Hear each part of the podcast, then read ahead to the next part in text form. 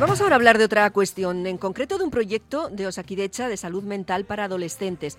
Es que este proyecto acaba de recibir un premio, además de la Comisión Europea. May Madrazo se ha dirigido al Servicio de Psiquiatría del Hospital Universitario Basurto. ¿Por qué? Pues para conocer de primera mano en qué consiste. Es algo interesante. May Egunon.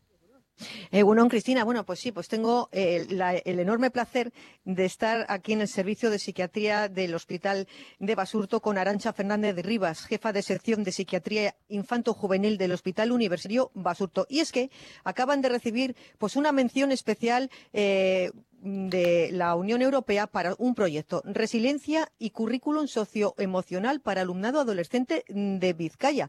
Y bueno, pues eh, en primer lugar, eh, saludar a la doctora, doctora Egunon. Hola, Egunon, buenos días. Bueno, ¿cómo ha sido eso de que la Comisión Europea les reconozca como mejor práctica en el campo de la salud mental? Bueno, esto es dentro de una convocatoria que hizo la Comisión Europea en el 2023, en el que eh, solicitaban eh, que se pusieran, no sé, que se, que que se comunicaran cuáles eran las best practices. O que se estaban realizando en Estados miembros. Y nosotros llevamos trabajando con, con colegios en una unión de Departamento de Salud, Departamento de Educación desde el 2017 en este proyecto que se llama Resiliencia y Currículo Socioemocional para alumnado adolescentes, alumnado de ESO, FPs y bachiller. Bueno, se ha implantado en 29 centros educativos, se ha formado a más de 2.000 adolescentes de 13 a 18 años, pero ¿qué es lo que hacen? ¿Van ustedes desde este departamento de psiquiatría infanto-juvenil a los, a los centros, hablan con los chavales? ¿Qué, ¿Qué es lo que, cómo se desarrolla este proyecto? Este es un proyecto de promoción de la salud mental. Entonces, los proyectos de promoción de la salud mental en el alumnado eh, lo que quienes lo imparten al alumnado siempre es el profesor, que el profesor es el que sabe enseñar, ¿no? Y nosotros, los, los de salud, salud mental, lo que hacemos es hacer una formación específica para el profesorado, para capacitarles a que ellos sean capaces de poder luego transmitir este currículum, esta enseñanza al alumnado. Es lo que se llaman las competencias socioemocionales y es dentro de una formación, la verdad que el profesorado hace un esfuerzo enorme, son más de 30 horas de formación para ellos y después ellos enseñan en el aula, en una clase semanal, a lo largo de todo el curso escolar, esta enseñanza en el, al alumnado para, para eso, para conferirles el desarrollo de competencias socioemocionales en mayor medida que sino que lo, lo que tendrían por su madurez, ¿no? Bueno, pues, pero habrán sacado unas conclusiones, ¿no? Después de todo este trabajo, habrá unos resultados. ¿Se ha hecho algún estudio de eh, las consecuencias que ha tenido estas clases entre los chavales? Sí, eh, después de 29 centros, lo que en general nos dicen todos los profesores es que esto es muy necesario para ellos para ser capaces de poder ayudar más al alumnado y de poder enseñar mayores más al alumnado. Y también, de cara a los alumnos, ellos se sienten mucho más capaces de gestionar sus emociones. Pero eh, en datos concretos, los obtuvimos en los dos primeros años, se eh, trabajó específicamente con 13 centros del Berrichegune Basauri Galdacao y gracias al apoyo de la dirección de ese Berrichegune, de Begoña Garamendi, también todos los centros recogieron datos de los eh, chicos que, se, que participaron. Fueron 1.577 alumnos y alumnas en esos dos primeros años y con ellos hemos podido analizar. Y hemos visto, por ejemplo, que los alumnos y las alumnas todos mejoran en síntomas emocionales, disminuyen los problemas de conducta y los, los problemas, por ejemplo, de hiperactividad y de los problemas con los compañeros y mejoran en conductas que vamos prosociales, el ser capaces de gestionar mejor de un modo eh, adecuado las situaciones, ¿no?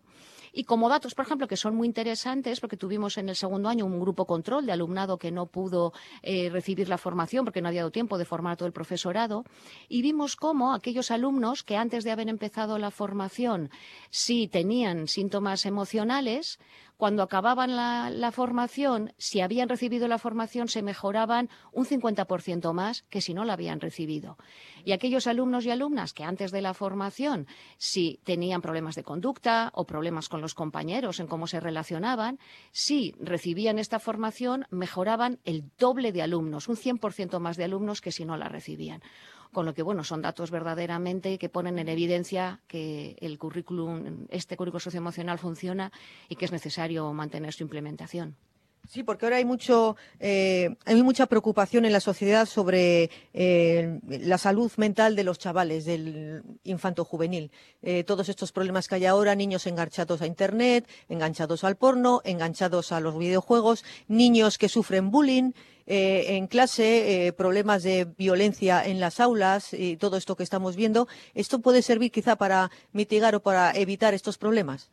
Sí, ese efecto lo tiene, ¿no? Todos, eso está demostrado que los currículos socioemocionales son una gran ayuda en la promoción de la salud mental y en la prevención también de, síntomas, ¿no? Síntomas como ansiedad, depresión, problemas de conducta, ¿no?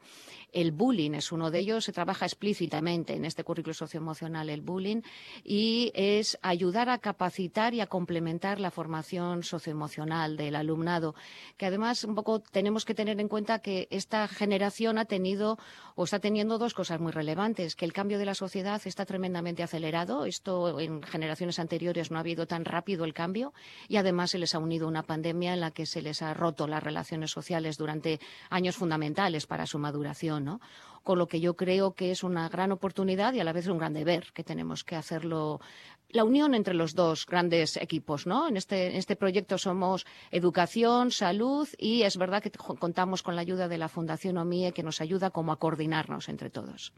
Bueno, pero ahora eh, esto no se puede quedar aquí. Después de este reconocimiento de la Comisión Europea como mejor práctica en el campo de la salud mental, no sé si aquí se va a abrir eh, un trabajo de investigación más duradero, si se van a conseguir fondos europeos para que esto quizá pueda llevarse a otros países. ¿Qué, qué pasos vais a seguir ahora tras este éxito? Bueno, después de este reconocimiento como best practice a nivel eh, europeo, lo que ahora tenemos es una convocatoria entre el, 11 y el 13 de marzo a una reunión que se llama Marketplace Event, en el que ahí tendré que, em, eh, explicar y demostrar la efectividad de este proyecto a expertos europeos. Y en el caso de que esta best practice sea elegida como una a nivel de toda Europa, entonces será avalada por una investigación y económicamente apoyada, que sería para una investigación que se llevara a cabo a nivel de diferentes Estados miembros, quienes pudieran estar interesados.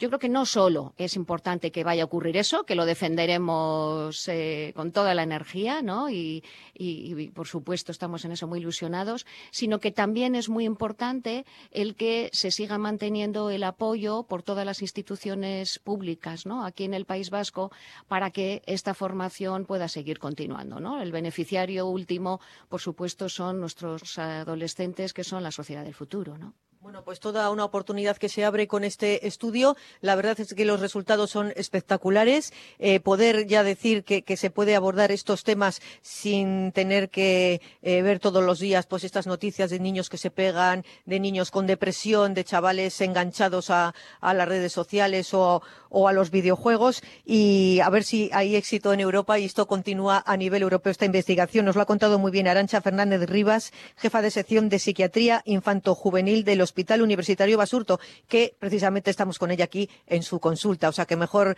lugar para poder hablar con ella, imposible. Bueno, pues es que Ricasco Arancha salga esa investigación a nivel europeo. Muy bien, muchísimas gracias por el interés. Claro que sí, gracias a las dos por los detalles. Agur. Bueno, Agur.